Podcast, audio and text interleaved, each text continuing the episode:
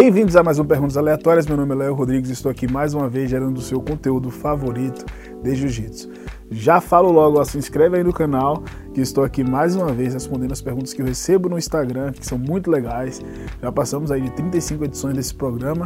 Se você está chegando aqui a primeira vez, eu vou responder algumas perguntinhas aqui. São bem aleatórias, muitas sobre jiu-jitsu, muito sobre minha vida, e a gente vai gerando esse conteúdo massa aqui. Vamos lá, direto ao ponto. Pergunta do André. Você é baiano? Sim, André, eu sou baiano.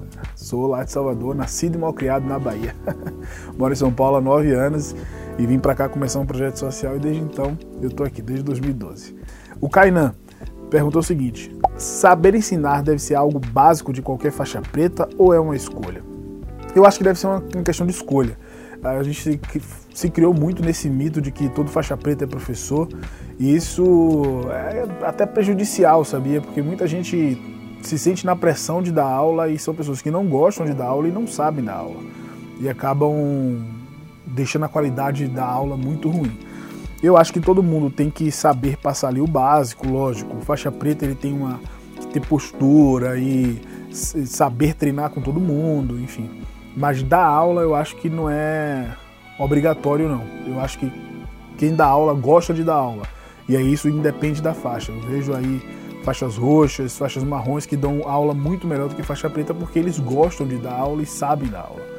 E aí é uma questão à parte, não tem nada a ver se o cara é um bom atleta, se o cara é duro de jiu-jitsu ou não, porque dar aula é muito questão de você se colocar no lugar do outro e atender as necessidades do outro. Não tem nada a ver com as suas capacidades individuais. Então, eu acho que não tem que ser uma obrigação, acho que tem que ser uma questão de escolha, mas escolhendo tem que fazer bem feito e não somente pela faixa que você ostenta na cintura. A pergunta do Simpson: Salve meu brother! Todo professor de jiu-jitsu precisa ter CREF? O que você acha disso? É, é uma outra coisa muito complicada, né? Eu acho que todo professor de jiu-jitsu deve investir na sua formação, não necessariamente é, ter CREF ou não.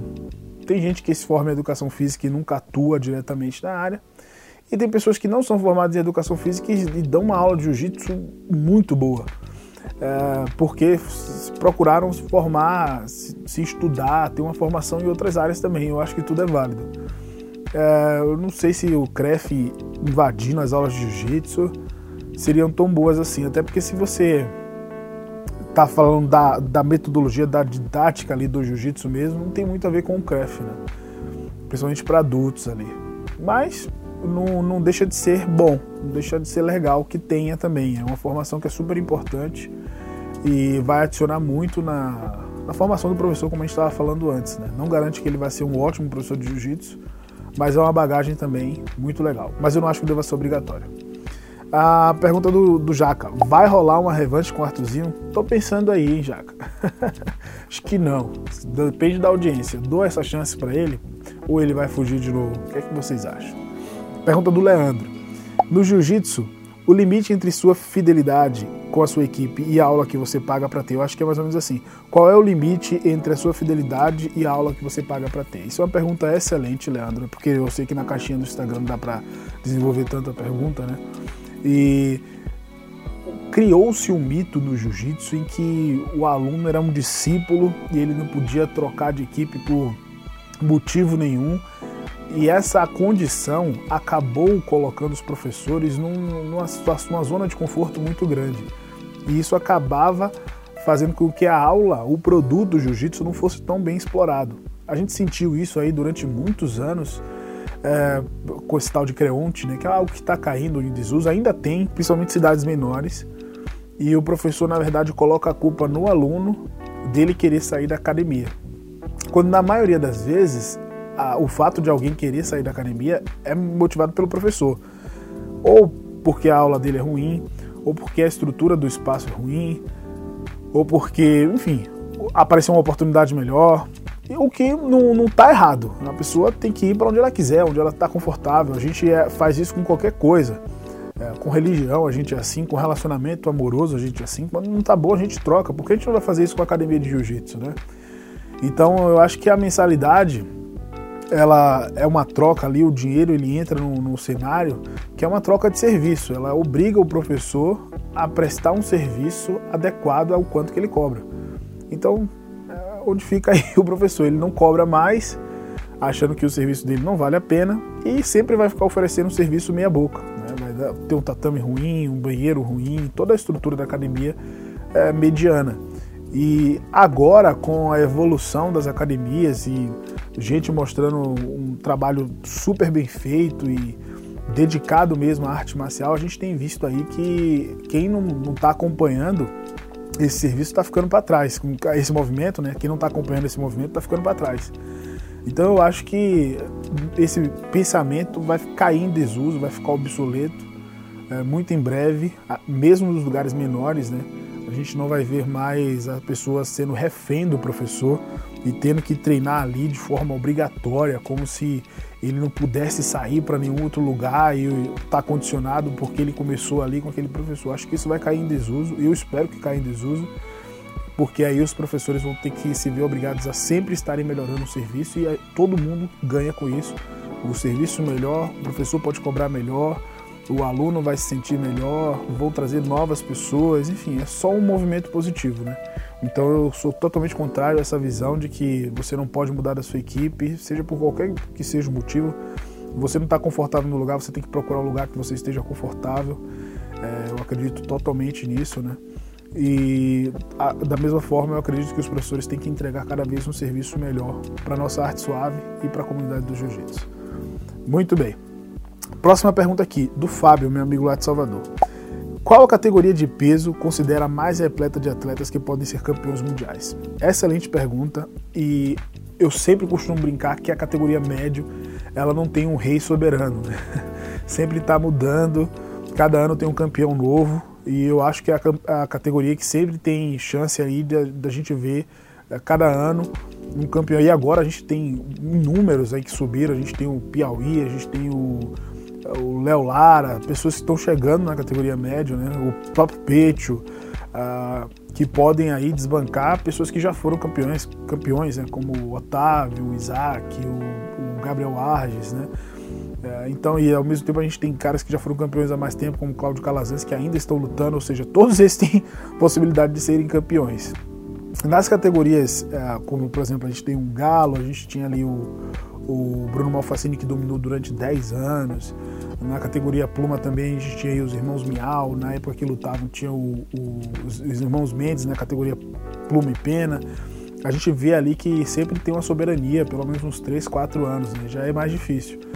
Mas uma coisa é certa, a nova geração, e, e até nas categorias pesadas, que eu esqueci de citar, eles vêm aí para dominar, cara, e bagunçar tudo. Então a gente teve uma, a gente tá com uma safra de faixas pretas novos que não lutaram mundial ainda, que vão bagunçar tudo, né? E eu posso citar aqui facilmente 10 nomes que vêm aí para tirar pessoas que já tinham ganhado, né? É, o mundial. A gente tem aí Eric Muniz, a gente tem Anderson Muniz, enfim. A gente tem o, o Scooby da Aliança, são pessoas que nunca lutaram o Mundial de faixa preta e tem total chance de ser campeão, né? Porque subiram muito bem para a faixa preta. E eu acho que na categoria médio é a que tem a maior pluralidade, mas também eu vejo que a nova geração vai chegar aí para bagunçar. Tá certo? A pergunta do Chanti. Qual foi o seu melhor resultado em uma competição e qual resultado te deu mais orgulho? Um abraço desde Uruguai. Abração, cara. Que legal receber sua mensagem. E eu, eu, acho que o meu melhor resultado foi o meu primeiro campeonato da IBJJF na faixa preta. Na verdade, eu, comecei, eu tive o início da faixa preta muito bom. E o primeiro campeonato que eu fui lutar, eu ainda estava na categoria de adulto, né? E eu vi que o Ebert estava inscrito no super pesado, subi para eu lutava de pesado, né? Me inscrevi no super pesado para lutar e acabei sendo campeão. Fiz três lutas. Foi minha estreia na faixa preta na IBJJF. O Ebert não foi lutar, né? Ele acabou não indo, mas a minha motivação tinha sido essa, por, por, ter a oportunidade de lutar. Ele tinha sido campeão em 2017, esse campeonato foi em 2018, quando eu peguei a faixa preta, né? E eu disse assim, pô, se eu posso lutar com um cara que é campeão mundial, eu quero ter essa oportunidade, e foi muito legal. Eu não sei se é o meu melhor resultado, porque essa questão de ser campeão, às vezes você não tem a melhor performance, né? Mas eu já tive histórias fantásticas, assim, de corte de peso absurdo, é, de viajar sozinho, enfim. Eu acho que cada campeonato tem uma história especial e eu guardo todas elas no meu coração, mas eu acho que a estreia na faixa preta foi uma coisa muito. Eu fui brindado, né? Eu tive todo mundo fala: ah, não, o primeiro campeonato que eu fui eu perdi. Eu posso dizer que o primeiro que eu fui eu ganhei. Depois foi difícil, mas o primeiro é o que importa. Pergunta do Thiago: Sente vontade de ser campeão mundial? Tiago, sendo muito sincero com você, eu não sinto tanta vontade assim não. Não é o meu objetivo, nunca foi na verdade. Eu sempre competi por prazer mesmo, era, o meu rolê, tipo assim, eu, eu não sou de festa, eu não gosto de festa, balada, essas coisas, eu nunca fui. E podia viajar no final de semana, conhecer uma cidade que eu gosto de viajar, de dirigir, conhecer uma cidade nova ou visitar amigos em cidades que eu já tinha ido, aproveitar ali, lutar um campeonato. Meu objetivo, na verdade, nem nunca foi ser campeão e fazer história, assim, né? Meu, meu rolê, sabe? Fazer meus amigos. Eu me encontrei realmente no jiu-jitsu e não, nunca foi por título, então eu não tenho essa ambição não, mas se eu fosse seria muito boa, né? não vou mentir para você também. A pergunta do Rafa aqui. GoPro Action Camera no geral é essencial para filmar treinos e lutas ou só a DSLR é tranquilo também? Abraço. Rafa, eu até conversei com você aí no, no inbox, a gente bateu bastante papo sobre isso, é um assunto bem importante. É, e assim, eu acho que hoje em dia o celular resolve tudo. Sendo extremamente sincero e honesto com vocês. Eu estou gravando esse vídeo numa câmera e meu celular está na minha mão. Mas se eu tiver que gravar treino, até algumas coisas que eu gravo com, com luz artificial e tudo, com a cara mais de estúdio, eu uso o celular porque o celular tem uma, tem uma capacidade de gravação muito boa.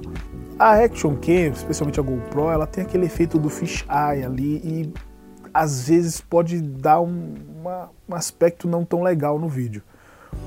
Se você pode ter uma GoPro, uma Action Cam, e você tem uma DSLR e você tem um celular, excelente. Usa tudo que tiver à sua disposição. Mas se você só tiver que escolher um, eu ficaria com o celular para você gravar os seus treinos, mas eu usaria técnicas apropriadas para gravar, que é o que diferencia, né? Eu até já gravei um vídeo falando sobre isso, de não deixar o celular na, na vertical, né, torto, essas coisas que aí causam uma certa estranheza em quem está assistindo. Então, na verdade, o que você usa não importa tanto, é mais a técnica como você usa. Né? Se você tem uma DSLR com uma abertura boa, lente com uma abertura boa, eh, vai ficar melhor para você gravar também. Enfim, eu acho que tudo é válido, entendeu? Mas se você só tiver uma escolha, vai no celular, investe no celular melhor, se for o caso, que você facilmente pagaria no GoPro, você paga no celular bom e faz os seus vídeos aí que vai ficar bem legal. Depois eu quero ver o resultado. E a última pergunta do dia é, é do Lucas, lá de Recife. Fala, mestre Lael, tudo bem? Para o lutador de jiu-jitsu, crossfit ou musculação? Eu, sinceramente, diria que nenhum dos dois. Se você treina jiu-jitsu, faça jiu-jitsu e invista numa fisioterapia, num pilates, alguma outra coisa assim que você vai, vai ficar melhor. Sabe por quê? Porque normalmente a gente tem uma, uma competitividade muito acirrada e a gente leva tudo muito a sério. E aí a gente vai chegar no crossfit que tem aquele ambiente de de competição também e a gente vai querer dar 100% e vai acabar se machucando. E na musculação, ah, quando a gente fala musculação hoje em dia, já vem logo a cabeça aí um bodybuilder, né? E eu vejo amigos meus que treinam jiu-jitsu e eles têm rotina de bodybuilder, dieta de bodybuilder, sabe? Toma produto igual bodybuilder. Bom, cada um faz o que quer da sua vida, cada um sabe de si. Mas não é algo que vai trazer nenhum benefício direto para o seu jiu-jitsu. Você vai ficar com shape bacana, vai ficar mais forte, mas não, quer, não é garantia de que você vai melhorar tecnicamente. Então, se você fala musculação, e você está falando de preparação física, ok, mas se você está falando de musculação bodybuilder, eu não recomendo. Então é sempre legal você conversar com um preparador físico muito bom, um profissional da educação física, alguém que, que vá alinhar os seus objetivos, né? Diante daquilo que você quer, se você vai competir, se você vai competir jiu-jitsu, né? não bodybuilder nem crossfit, se você vai treinar só por prazer, se você está se recuperando de uma lesão, se você precisa fortalecer uma, uma região ali, uma musculatura. Eu acho que tudo, tudo vai muito dos seus objetivos e a gente não tem uma fórmula mágica. Mas se você só treina jiu-jitsu, cara, eu diria jiu-jitsu e só, sabe? Faz o jiu-jitsu direitinho, se alimenta bem. É, e aí, lógico, se você for fazer uma musculação ali é, três vezes por semana, vai ser super útil também. Mas não, não pode chegar lá e se matar, fazer treino de uma hora e meia, igual bodybuilder, não. Beleza? Pessoal, é isso. Chegamos ao final de mais um Perguntas Aleatórias. Muito bom estar com você aqui. Não esqueça de se inscrever no canal, de compartilhar esse vídeo com os amigos e de mandar suas perguntas eventualmente. A gente se vê em breve. Fique com Deus. Até a próxima.